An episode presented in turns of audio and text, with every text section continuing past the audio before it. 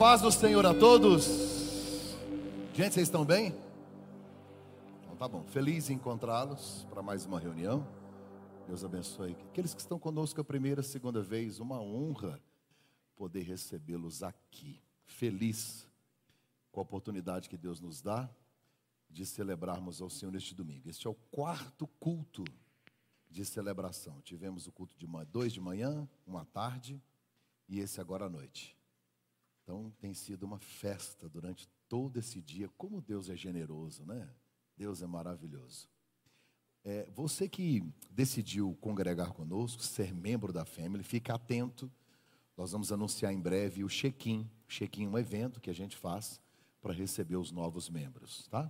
Acredito que no mais tardar, semana que vem, a gente anuncia a data do check-in. Vai ser no início de dezembro ou meados de dezembro, para receber aqueles que decidiram estar conosco aqui na Family.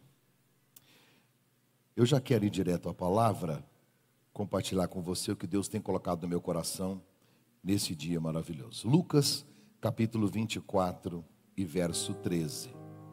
Esta é uma leitura um pouco extensa, mas eu acredito que é pertinente a, ao que nós vamos aprender aqui hoje. A partir de agora eu queria que você redobrasse a sua atenção. Então, se você está com criança, você pode tentar aí controlar. É, se você perceber que está tendo uma muita inquietação, fique lá no fundo, ou dá uma aguinha, né? Evite conversar, evite mexer no celular. Se você é solteiro e pegar no celular para falar com alguém, só casa depois de 2050. É,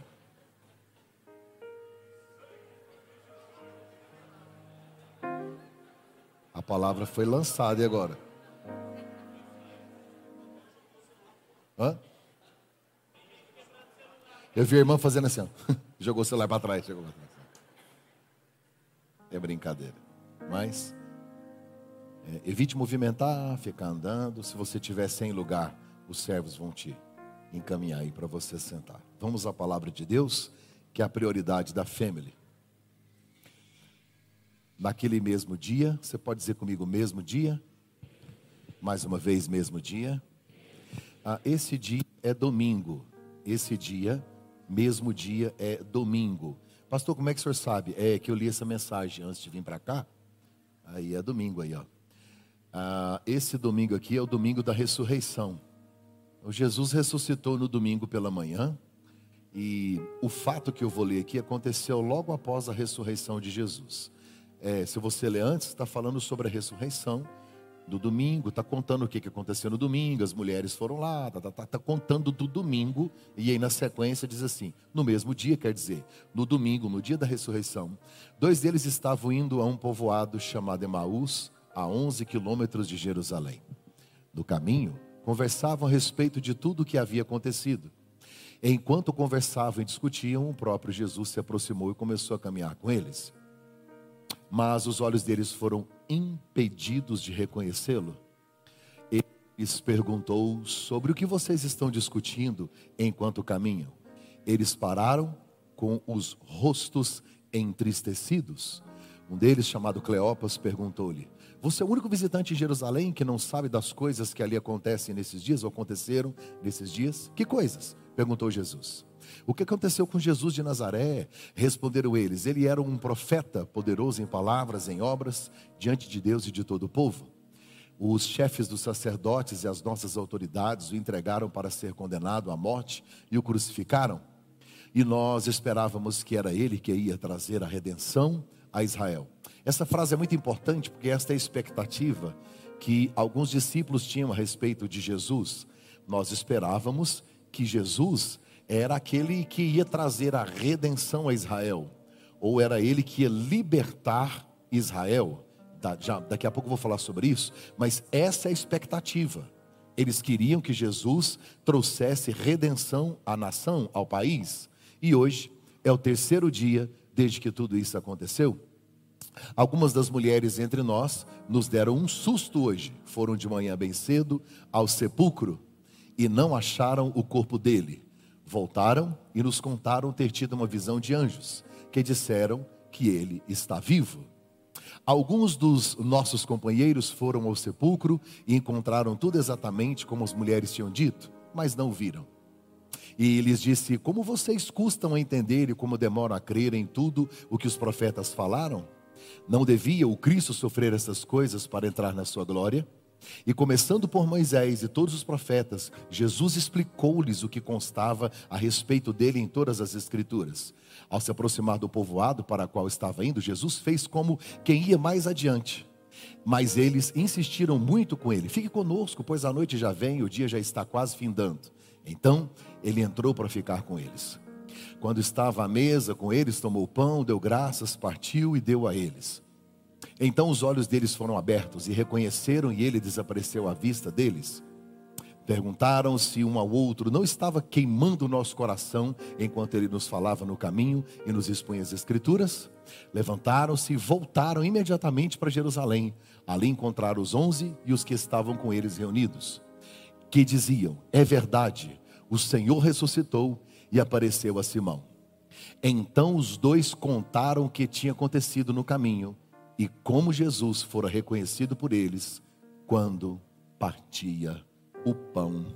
Amém e amém. Vamos ler o tema da minha meditação. Um, dois, três.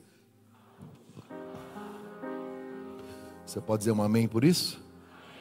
Você que está no YouTube, seja bem-vindo. Que Deus fale também profundamente ao seu coração nesta noite. Quem gosta de viajar aqui? Deixa eu ver. Vontade é muito. Tem gente que deve e ainda fica luxando, né? Viaja. Os credores ficam tudo desesperado, tudo apavorado. e o amado está lá. Na verdade, assim, é, é uma experiência própria que eu já tive. Na verdade, pobre não viaja, ele visita parente. A irmã falou, é verdade. Mas a irmã já saiu dessa fase, eu sei que já. Viaja, carrega farofa, não é? Tem gente que falou assim: farofa? Gente, não tem como levar farofa na primeira classe. Hum, hum. Eu estou falando dos meros mortais. Viajar é muito bom. Agora, você já fez alguma viagem que você foi obrigado a fazer, não queria, e era uma viagem que te trazia dores ou talvez uma experiência ruim. Viajar para ir a um velório, viajar para resolver um problema difícil, viajar para encontrar pessoas ou lugares que você não gostaria de estar. Apesar de você estar fazendo uma coisa que é boa, que é uma viagem, está saindo, você tem condições, você foi, mas talvez o propósito dela não foi bom para você, não te trouxe boas memórias, boas lembranças. Eu já fui para lugares que eu não gostaria de estar lá, por força de necessidade. Eu já fiz uma viagem que eu capotei um carro. Então, assim, a lembrança que eu tenho dessa viagem não é uma boa lembrança. Primeiro, porque eu não cheguei ao meu destino, fui parado no meio do caminho, tive prejuízo. Então, quando você fala desta viagem para mim, ela não é uma boa lembrança, a não ser do livramento que Deus me deu. O texto que eu li fala de uma viagem, uma viagem horrível, talvez a pior viagem que esses dois homens já fizeram na sua vida. Uma viagem de volta para casa com a pior notícia que se pode levar. Eles dedicaram parte da sua vida para seguir Jesus. Eles deixaram a casa, deixaram a cidade, deixaram a família, abandonaram o trabalho, para ficar 24 horas por conta de um homem, para ser discípulo, para ser aquele que acompanha, que aprende, que absorve, para ser mentoreado por Jesus Cristo. E por três anos e meio, eu não sei quanto tempo eles andaram, a Bíblia não diz. Tem gente que começou a ser discípulo de Jesus no início, eu não sei se eles andaram meses, ou um ano, ou dois, eu não sei. Mas por um bom tempo, esses caras que eu acabei de ler, eles viram mortos ressuscitarem. Imagina comigo que eles viram a olhos nus, paralíticos sendo curados. Eles ouviram os maiores sermões da história. Eles viram Jesus multiplicar pães. Eles viram coisas incríveis que poucas pessoas puderam ou tiveram o privilégio de ver, a não ser aqueles discípulos que andavam muito perto de Jesus e o seguiam constantemente e que começaram a ver milagres surreais, coisas extraordinárias. Mas de repente, toda a expectativa deles no Cristo, em Jesus, todo o sonho, o projeto, o plano, foi frustrado na morte. Eles não esperavam por isso, apesar de Jesus estar falando, e no texto que eu li, Jesus chama atenção. Vocês não entenderam o que a Bíblia, o que as Escrituras estavam falando sobre o Cristo? Ele tinha que padecer. Por que, que vocês estão frustrados? Havia uma decepção tão grande na alma deles. Agora imagina que a Bíblia, acabamos de ler aqui que era 11 quilômetros. 11 quilômetros. 11 quilômetros. Quanto tempo um ser humano gasta para andar a pé 11 quilômetros? Quem tem coragem de falar para mim? Você sabe quantos quilômetros você anda por hora? O ser humano anda 6 quilômetros por hora. Você sabia? Sério? Então, se é 11 quilômetros, eles gastaram duas horas? Gastaria duas horas e pouquinho? Até porque eles estavam acostumados a andar a pé. Não é igual o nosso caso, que sobe um lance de escada.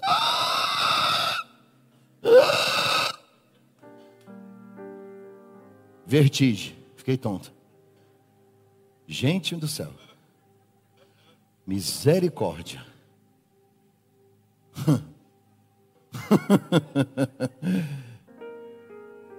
Esses dias, o nutricionista falou: Ah, sua gordura é muito localizada. Falei: Aham, achei no Waze.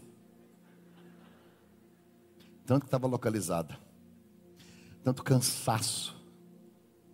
Imagina comigo uma viagem Vamos supor que eles são homens, né? São ágeis, estão sozinhos, só os dois, não tem muita bagagem. Uma viagem de duas horas, duas horas e meia. O texto é claro. Eles saíram no domingo de manhã e diz que quando Jesus se despediu deles, que queria ir embora, era o pôr do sol. Eles gastaram o dia inteiro, porque eles não querem chegar em casa. Ninguém quer voltar para casa com a notícia de que deu tudo errado. Imagina eles chegando em casa. A mulher diz: Meu bem, tem um ano que você não vem. Deu certo? É. Deu não. Deu ruim. Cadê o homem? Morreu. E o projeto? Faliu. Não, mas é a expectativa, a promessa, tanta coisa, tanto milagre, tantas coisas incríveis. É, acabou tudo. Eles não querem voltar para casa. Pior do que dois discípulos voltando para casa com a notícia ruim, é gente que está sentada me assistindo e tem tempo que você viaja, carregando más notícias, e não conseguiu digerir elas até hoje.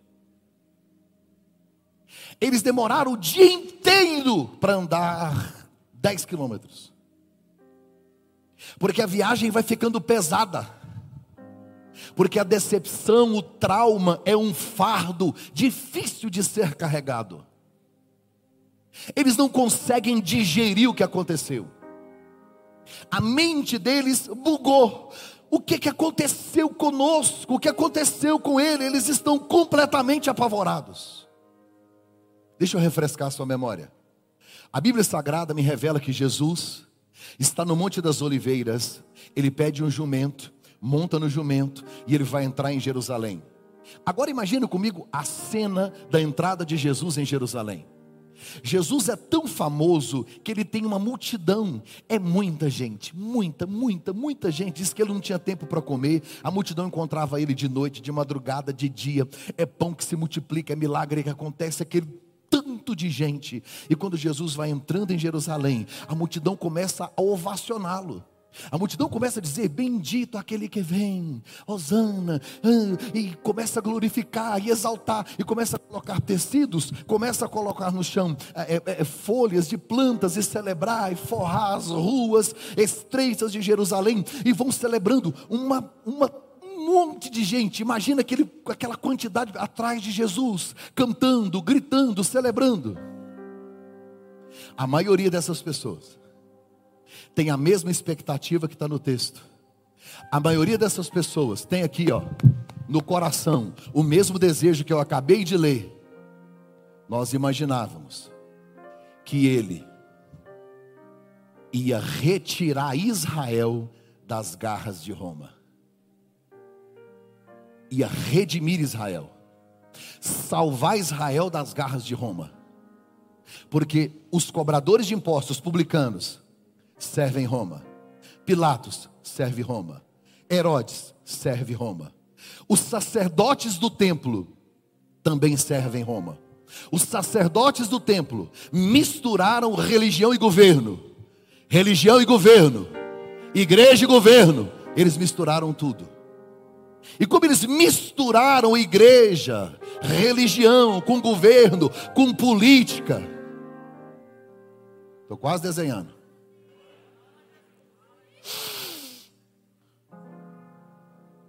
Quase desenhando. Eles tinham uma expectativa de que Jesus seria o líder, de que Jesus seria o rei, de que Jesus seria a salvação política de Israel. Está escrito no texto. Nós esperávamos que ele fosse redimir Israel. Quem percebeu antes que não era isso foi Judas.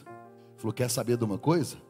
Vou aproveitar a última oportunidade para pegar mais um dinheirinho, porque eu já percebi que o que eu espero dele não vai acontecer. Então eles estão esperando, e a multidão vem atrás dele. Um revolucionário, um Messias que arrasta multidões. Eita. Lá vai ele arrastando gente, um monte de gente, naquela expectativa, ele vai assumir, ele vai chegar lá, ele é poderoso. Aí ele entra no templo, lê, mete o pé na mesa, pá! pega um chicote e sai arrancando os cambistas de dentro da igreja. Gente que misturava religião com comércio, vendia animais para o sacrifício no altar. Sal grosso, rosa ungida, vai vendendo. Oração em troca de pix. Ah, eu vou falar. Não.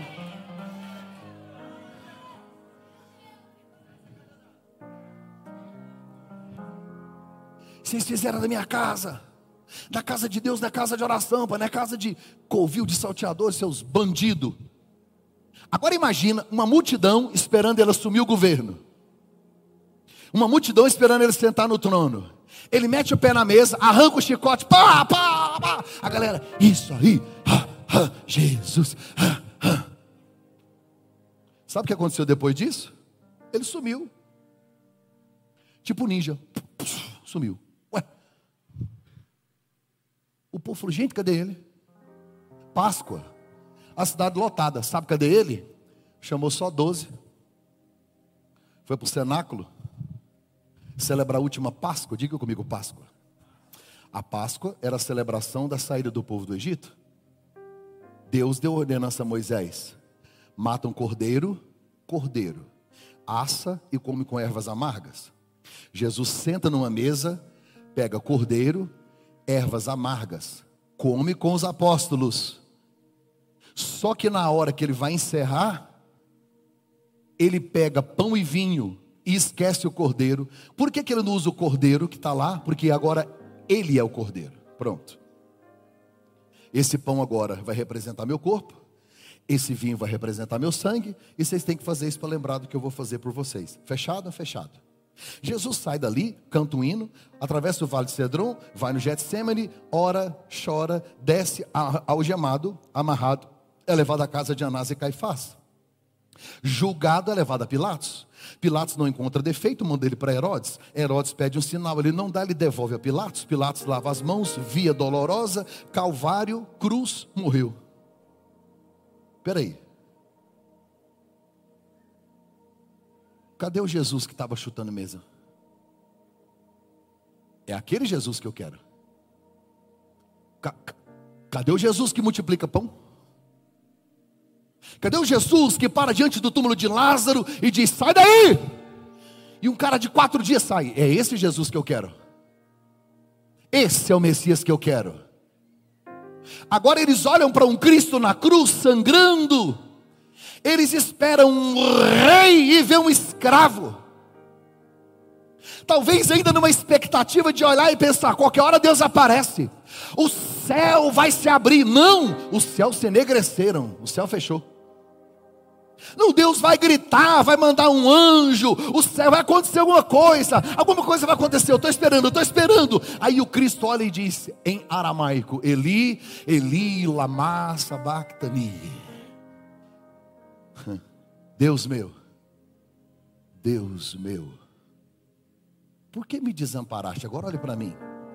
Por três anos aquele povo ficou ouvindo Jesus dizer: Eu e o Pai somos um. Ninguém vem ao Pai a não ser por mim. Eu sou Filho de Deus. Eu sou o próprio Deus. Eu preguei domingo passado. Ele disse como Deus: Eu sou o Verbo. Eu sou o pão. Eu sou a água. Eu sou a ressurreição. Eu sou a vida. A vida morreu. Imagina como é que está a cabeça, a mente. Pedro negou e se escondeu, Judas se enforcou, cada um foi para um canto. José de Arimateia pega Jesus no colo e leva para um sepulcro que é de José de Arimateia. Alguém falou, pastor, Jesus não é filho de Deus? Usar sepulcro emprestado? Falei, ele só ia usar três dias, vai comprar para quê?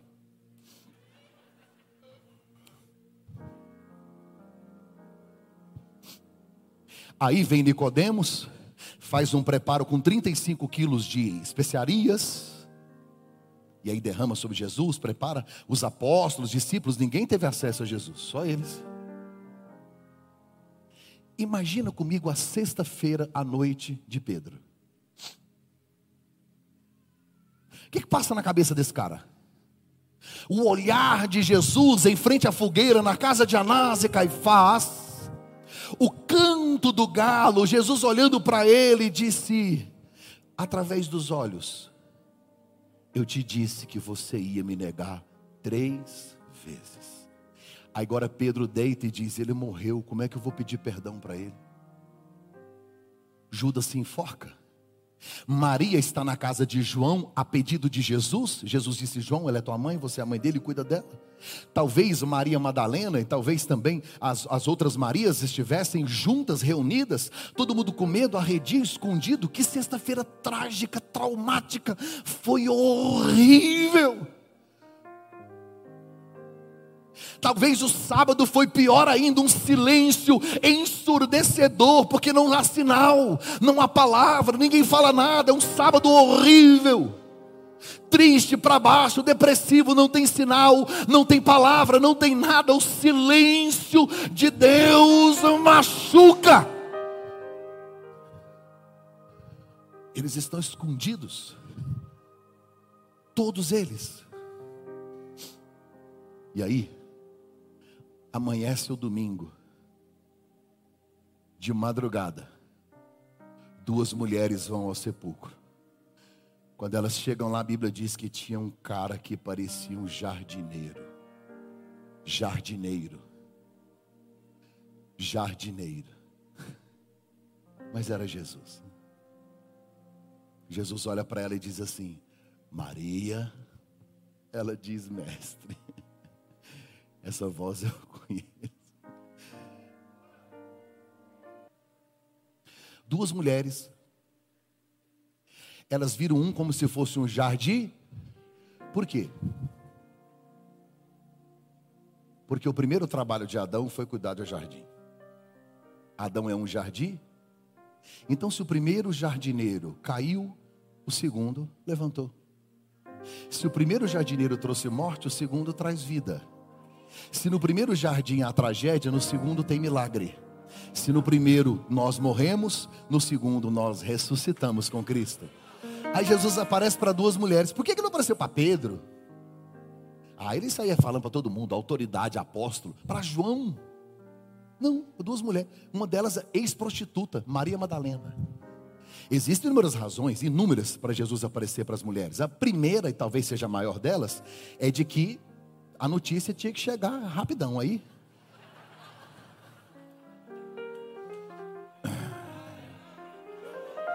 Deixa abaixo. A irmã fala, Deus, nada a ver, mano. Nada a ver, tio. Ó. Por que, que Jesus aparece para Maria Madalena? Uma ex-prostituta salva, resgatada. Dela foi expulso vários espíritos malignos. Anda com Cristo, a mais improvável de todas, a mais imperfeita de todas. Sabe por quê? Porque lá no Éden, a pior notícia da humanidade, o pecado que matou todos nós, veio através de uma mulher perfeita chamada Eva. De lá até então, as mulheres pagavam o preço por terem trazido ao mundo a desgraça, a pior de todas as notícias. Uma mulher perfeita no jardim do Éden trouxe a pior notícia. Agora, uma improvável, imperfeita no jardim, diante do jardineiro, vai receber a melhor das notícias. É Deus dizendo às mulheres: levanto vocês como missionárias a partir de hoje para fazer a diferença aonde quer que vocês estejam, aonde quer que vocês passem. Aí, ele ressuscita. A Bíblia diz que elas foram lá contar. Você viu no texto aqui que até eles receberam notícia? Algumas mulheres viram, só que os homens não, elas viram. E aí a gente acha que é fake news.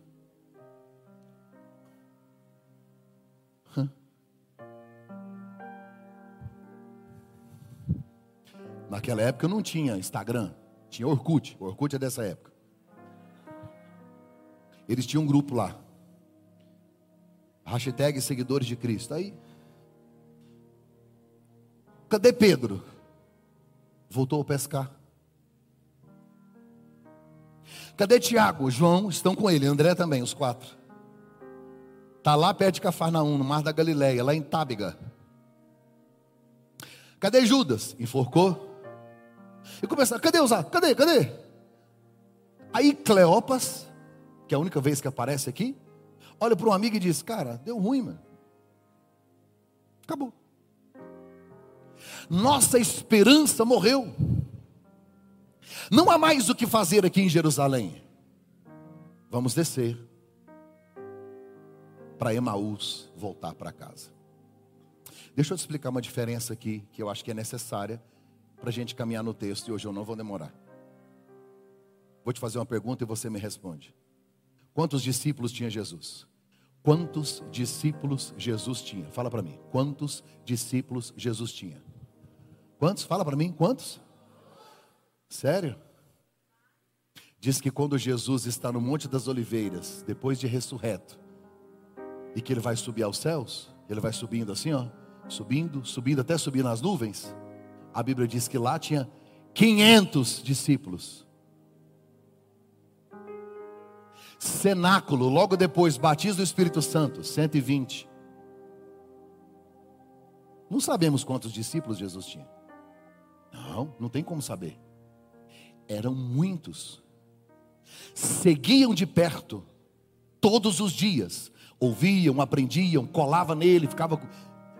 São discípulos, diga comigo, discípulos. Agora vou fazer outra pergunta: quantos apóstolos Jesus tinha? Quantos apóstolos? Agora sim, apóstolos eram doze. Grave isso. Todo apóstolo era discípulo, mas nem todo discípulo era apóstolo. Então vamos dividir: eu tenho uma multidão, eu tenho os discípulos e eu tenho os doze apóstolos. Cleopas e o seu amigo não são apóstolos, são apenas discípulos dentre tantos. E de repente eles estão andando e Jesus se aproxima e a história se, se passa. Eu vou dividir minha mensagem em duas partes. Primeiro, quais foram os erros deles? O, o, quais as atitudes negativas deles? Primeiro, eles criaram uma expectativa errada sobre Jesus. Eles criaram uma expectativa errada sobre Jesus. Eles acreditavam que Jesus seria governador, rei em Israel.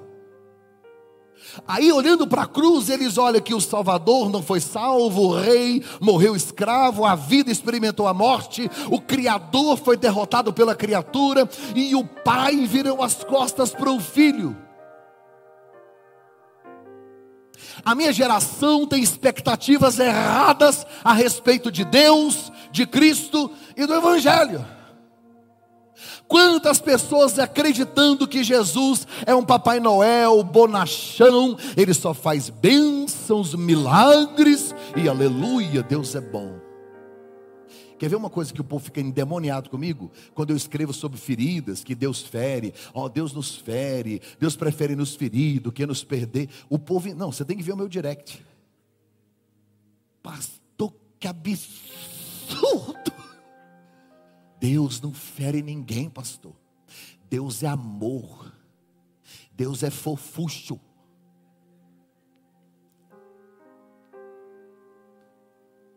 Deus é amor, sim ou não? Só que o amor não é Deus. Opa! Opa! Diga comigo, Deus é amor. Aí eu te respondo, tá? Mas o amor não é Deus. Amar a amante não é de Deus.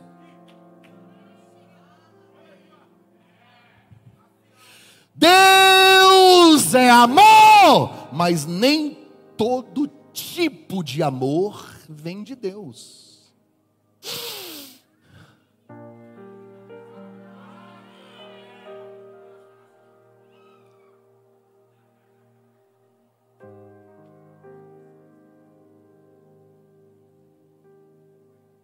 Nossa, pastor, que chato. Em pleno século 21, em pleno 2022, ano da Copa. Ah, vai.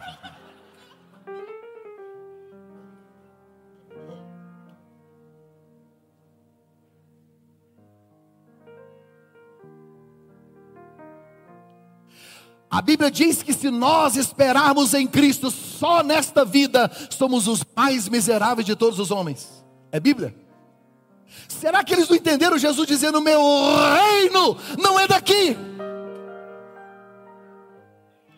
Se você tiver com as suas expectativas em governar aqui, em reinar aqui, em liderar aqui, em ganhar aqui, você é pequeno, é medíocre, é rasteiro, não é evangelho, porque o verdadeiro reino do evangelho não é aqui, ele não reina só aqui, ele é o rei senhor dos senhores, não rebaixa ele é um cargo, ele é o rei e governador do universo.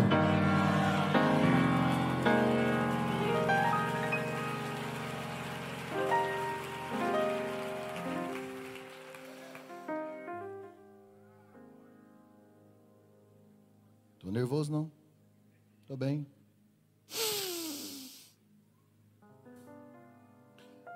Segundo o erro deles, voltaram para Emaús.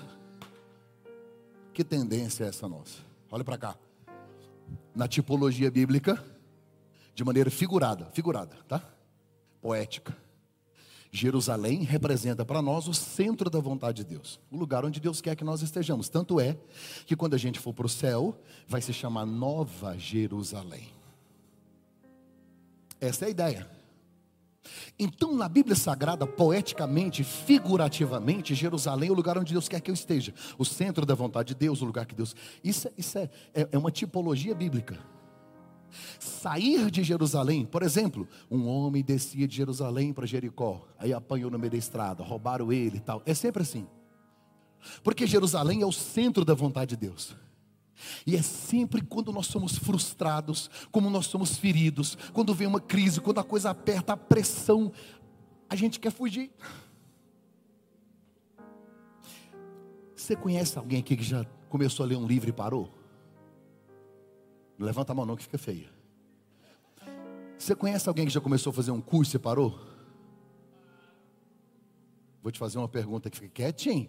Não ri não. Você conhece alguém que já começou a academia e parou?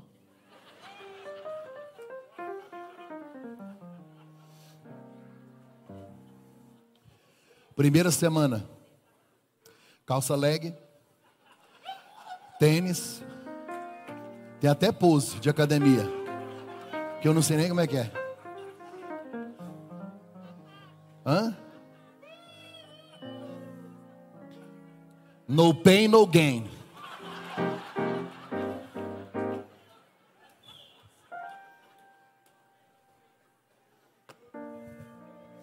Daí dois meses só tem foto de hambúrguer, comida. O que, que foi?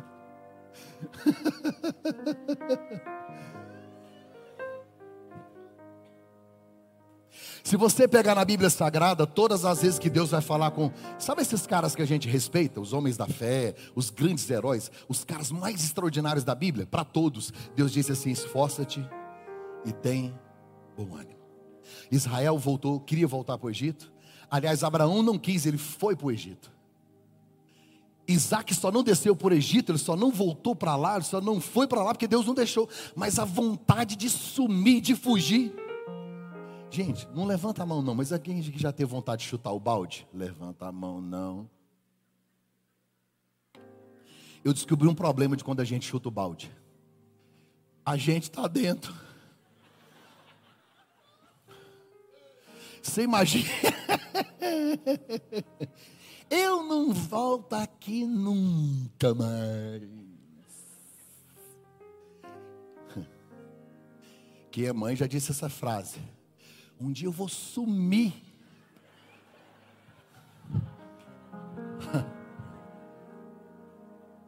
Vocês vão ver.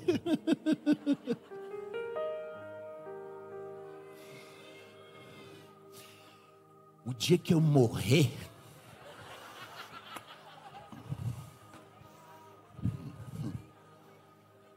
não é verdade? Olha para cá. Por isso que a Bíblia diz assim: o fim das coisas é melhor do que o começo delas. O apóstolo Paulo diz assim: combati o bom combate, acabei a carreira e guardei a fé. Hoje eu estou pregando para gente que está tentando fugir. Eu só vou te fazer uma pergunta analisando sua vida e o propósito de Deus, analisando você hoje e o que Deus tem planejado para a sua vida, o que Deus já te prometeu, tudo, tudo que Deus. Imagina comigo a sua vida, Deus olhando do céu, você está indo para Jerusalém ou para Emaús? Eu te garanto que a maioria de nós estamos indo para Emaús. Porque em Jerusalém há dúvida, em Jerusalém houve frustração, em Jerusalém há dor, em Jerusalém tem medo, em Jerusalém tem incerteza, porque a gente não sabe se ele está vivo, se ele está morto. Em Jerusalém tem má notícia. Em Emaús é simples, mas talvez eu tenha que comer, vou voltar para minha vidinha pequena, medíocre, rasteira, infeliz, mas é melhor estar tá lá, porque o meu cérebro diz lá vai doer menos. Eles criaram uma expectativa errada sobre Jesus e agora tomaram uma decisão horrível. Sai de Jerusalém para Emaús. Terceiro, eles estavam presos no passado. Eles estavam presos ao passado. Deixa eu te fazer uma pergunta para você me ajudar. Preste atenção. Eles estão andando com Jesus em qual dia da semana? Me ajuda, gente. Diga domingo. Ok. Mas os dois estão conversando sobre qual dia? Sobre a sexta. Jesus está vivo ao lado deles, vivo, e eles estão falando de um Jesus morto. É domingo, e eles estão falando da sexta. Qual é a dificuldade que nós temos de nos desvincular do dia do fracasso, do dia da queda, do dia da decepção, do dia da frustração? É tão difícil olhar para trás e dizer: sexta-feira já passou, pastor. É que o senhor não sabe, mas 1813 eu ouvi uma palavra. Ah, pastor, em 1813, 14 de janeiro, às 17 horas.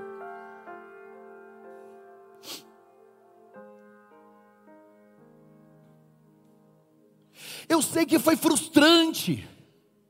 Eu sei que doeu, foi marcante mas eu preciso olhar para o meu passado, fazer dele uma lição e não uma prisão. Eles já estão andando com Jesus, já é domingo, já tem notícia nova, e eles estão remoendo o que já passou. O apóstolo Paulo diz: Esquecendo-me das coisas que para trás ficam, eu prossigo para o alvo, pelo prêmio da soberana vocação. O Eterno está dizendo hoje: pare de olhar para trás, Deus vai te arrancar de lá, fica chafurdado na lama desse passado medíocre. Deus é um Deus de coisas novas, já é domingo, family, já tem vida, já tem notícia nova, já tem milagre, já tem Deus, já tem promessa, Deus já fez, já realizou. Hoje Ele te arranca da sexta e te coloca no domingo para viver o melhor ano que você já viveu.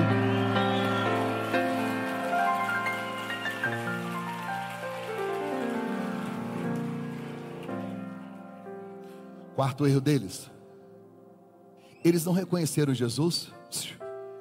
Imagina que eles andaram com Jesus e agora não reconhecem Ele. Por duas razões. Primeiro, Jesus está com o corpo glorificado. A Bíblia diz assim, Paulo falando que depois da ressurreição, aquilo que é corruptível se reveste da incorruptibilidade. Traduzindo, aquilo que perecia não perece mais. O corpo é diferente. Você pode tocar, Tomé tocou, Jesus comeu, só que é um corpo glorificado. Eu fico imaginando Jesus lindão, é como se ele tivesse todo cheio de botox, sem uma ruga, sem nada, aquele cabelão esvoaçante. Quando ele entrou no meio deles, I believe I can fly. Aquela presença, aquele cabelão grisalho, ele chega assim, ó todo o Nicolas Cagezinho, quando ele chega, aquela presença, quando ele vai chegando, vai se aproximando, todo, todo bonito, todo lindão, e, quando ele se aproxima deles, eles não conseguem reconhecê-lo porque ele está diferente. Mas tem outra coisa. E aí eu estou contando aqui só para a gente descontrair, mas o texto revela porque diz que os olhos deles estavam como que fechados. Sabe por quê? Eles estão usando uma lente chamada frustração. Escute o que eu vou te falar. Tudo que você vive hoje você enxerga com as lentes das suas experiências. E a gente sempre embaça as lentes com as experiências traumáticas. Você sabe por que a gente se esquece das bênçãos? Porque elas não deixam cicatrizes. Por isso que a gente é ingrato. Deus faz, faz, faz, logo você esquece. Por quê? Porque bênção não deixa cicatriz. Agora, uma marca, uma frustração, uma decepção, está lá a marca. E a gente gosta, a gente parece que é um troféu.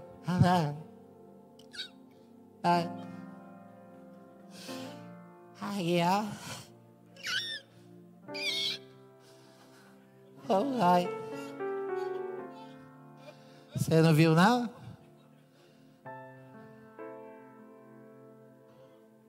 Você sabe qual a primeira atitude para quem quer sair do fundo do poço? Parar de cavar. Eu sei, porque eu já fui assim. Tem hora que eu sou assim. Tem hora que a gente dá uma de doido. Deus faz coisas incríveis, faz, faz, faz, faz, tanta coisa maravilhosa, mas aí a unha é encravada. Ah.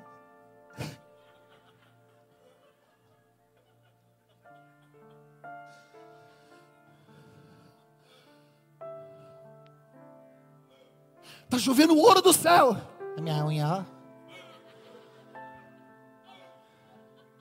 O paralítico levantou. A minha unha. Bênção não deixa cicatriz. Sabe por que eles não reconheceram Jesus? Porque a lente é a lente da frustração. Quer ver uma coisa? Uma pessoa que já divorciou duas vezes, duas. Quando você fala para ela assim, Vai casar? É o sangue de Jesus Cristo, o Filho de Deus, tem poder na senhora. Sai de retro, Satanás. Homem não presta. Oi? Se homem é tudo igual, por que vocês ficam escolhendo? Deixa abaixo, deixa abaixo. Não começa não. Começa na. Vocês estão demais hoje, viu?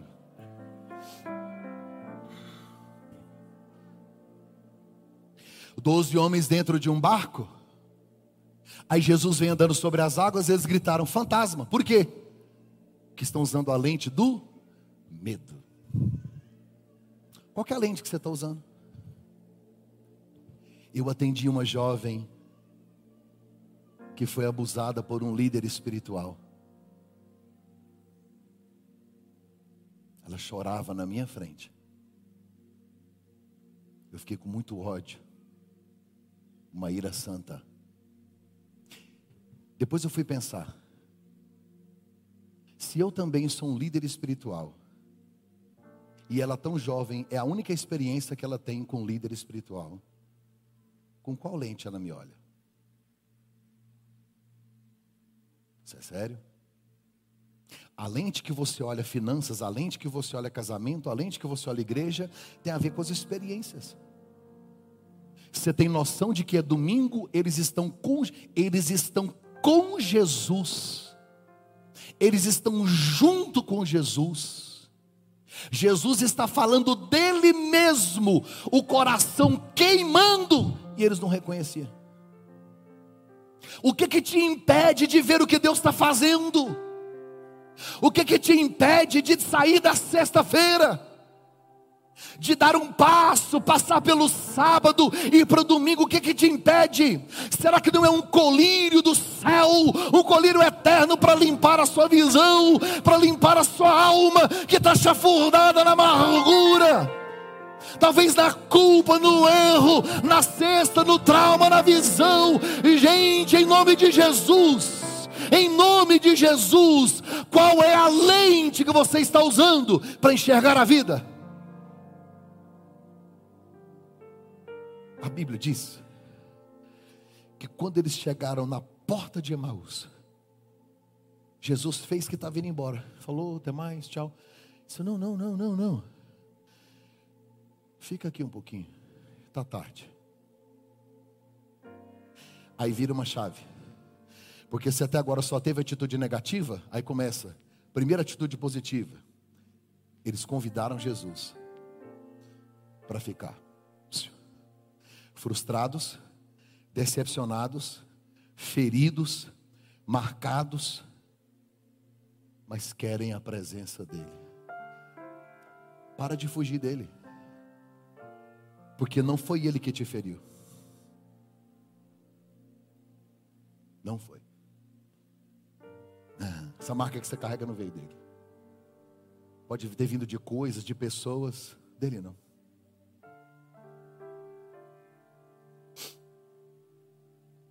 Eles disseram: só podia ficar com a gente. Que, que coisa maravilhosa, que, que, que dele. É tão gostoso o senhor não pode ir embora, não. Fica. A minha geração é uma geração que quer ficar com Jesus, mas não quer que Jesus fique. É uma geração de relacionamentos descartáveis. Quer vir, ver, tocar, sentir, receber e ó, sem compromisso. Dói a minha alma em saber que depois que eu prego o evangelho, que eu confronto o pecado, o cara sai daqui e vai para o motel com a namorada, vai para boate, vai beber, encher a cara e tem coragem de fazer store.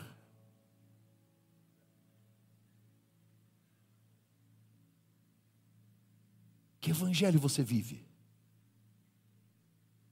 Ah, pastor, é a graça. Eu vou ter que repetir quantas vezes? A graça não é a carta de autorização para o pecado. A graça é o combustível que te empodera para fugir do pecado. É o contrário. Quantas vezes eu vou ter que dizer isso? Gente que quer Jesus como Salvador, mas não quer Ele como Senhor. Porque se Ele for o Senhor, eu vou ter que obedecer às leis do reino dele. E não é fácil. Sabe quais são as leis dele? No Antigo Testamento diz: não deite com outra mulher. Não deite, é adultério. Jesus disse: não olhe. Porque se a mulher não é sua e você olhou e desejou, você não precisa deitar, não. Já adulterou. Jesus era bem light. Esse é o nível. Fala, Deus. Ah, pastor, mas a boate que eu vou é gospel. Ah. Não sei nem para que, que eu estou fazendo isso. Não tem nada a ver com sua vida. Convidaram Jesus para ficar. Segundo, eles eram sensíveis à palavra de Deus. Quando Jesus partiu o pão e sumiu, aí um diz para o outro: Você lembra quando ele falava? Queimava. A sua, a sua alma ainda queima pela palavra, porque estão trocando a ajuda do alto por autoajuda.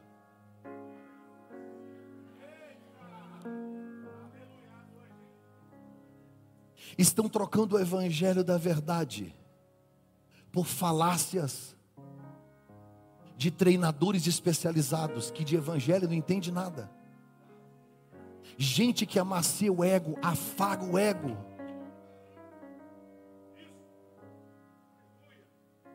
Evangelho não é ser quem você quer ser, não, é negar a si mesmo. Isso é evangelho. Evangelho não é carregar coroa, é carregar cruz. Negue-se a si mesmo e carregue cruz. Quem é que quer ouvir um evangelho desse? Se você não gosta de confronto, esta não é a sua igreja.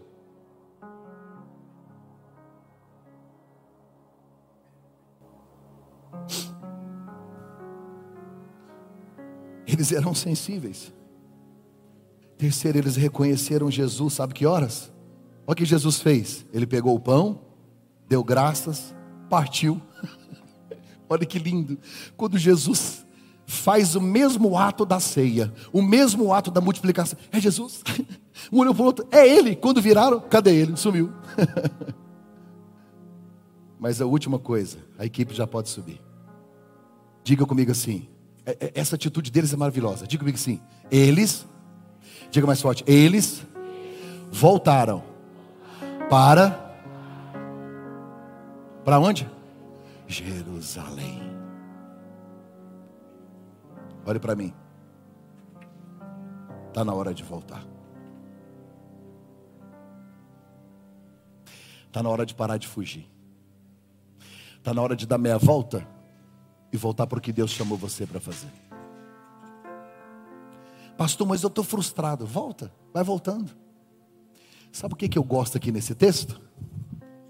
É que Jesus não anda com você só quando você está celebrando, festejando, alegre. Eles estão no pior dia, no caminho da frustração, e Jesus está lá. Porque ele não fica em crise com a sua crise, ele não tem medo do seu pecado, ele não se ressente da sua culpa. Pastor, eu estou descendo ladeira abaixo. Eu estou fracassado, eu estou perdido, está tudo errado, a minha vida está uma bagunça. Deixa eu te falar uma coisa: Ele vai te achar no meio do caminho. Porque se Ele não te encontrar, você não volta sozinho, você não tem forças.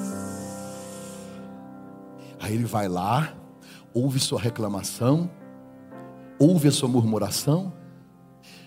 Imagina, Jesus pregou para eles desde Moisés até a crucificação. Que mensagem.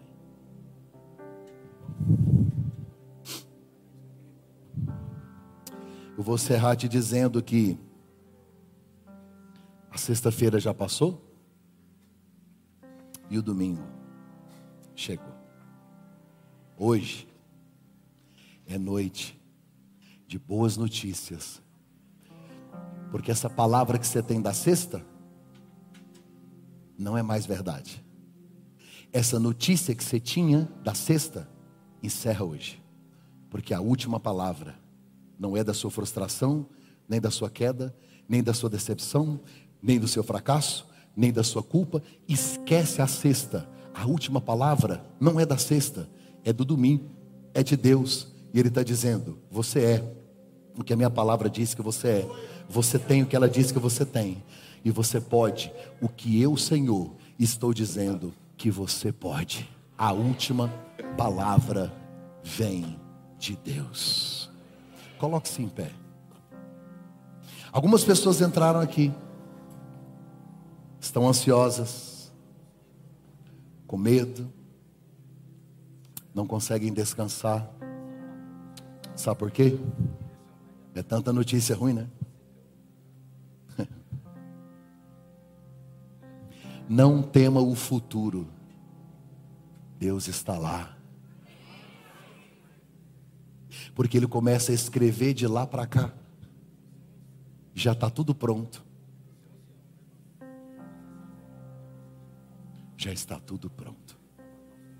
Eu queria orar por você 30 segundos. Feche os seus olhos por um instante.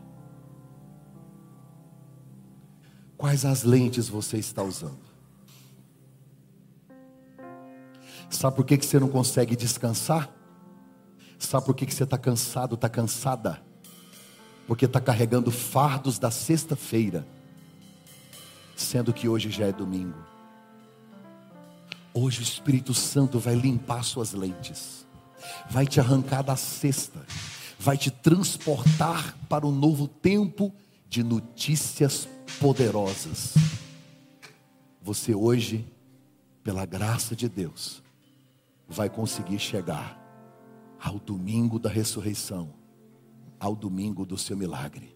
Descanse nele. A última palavra vem de Deus. Vem de Deus.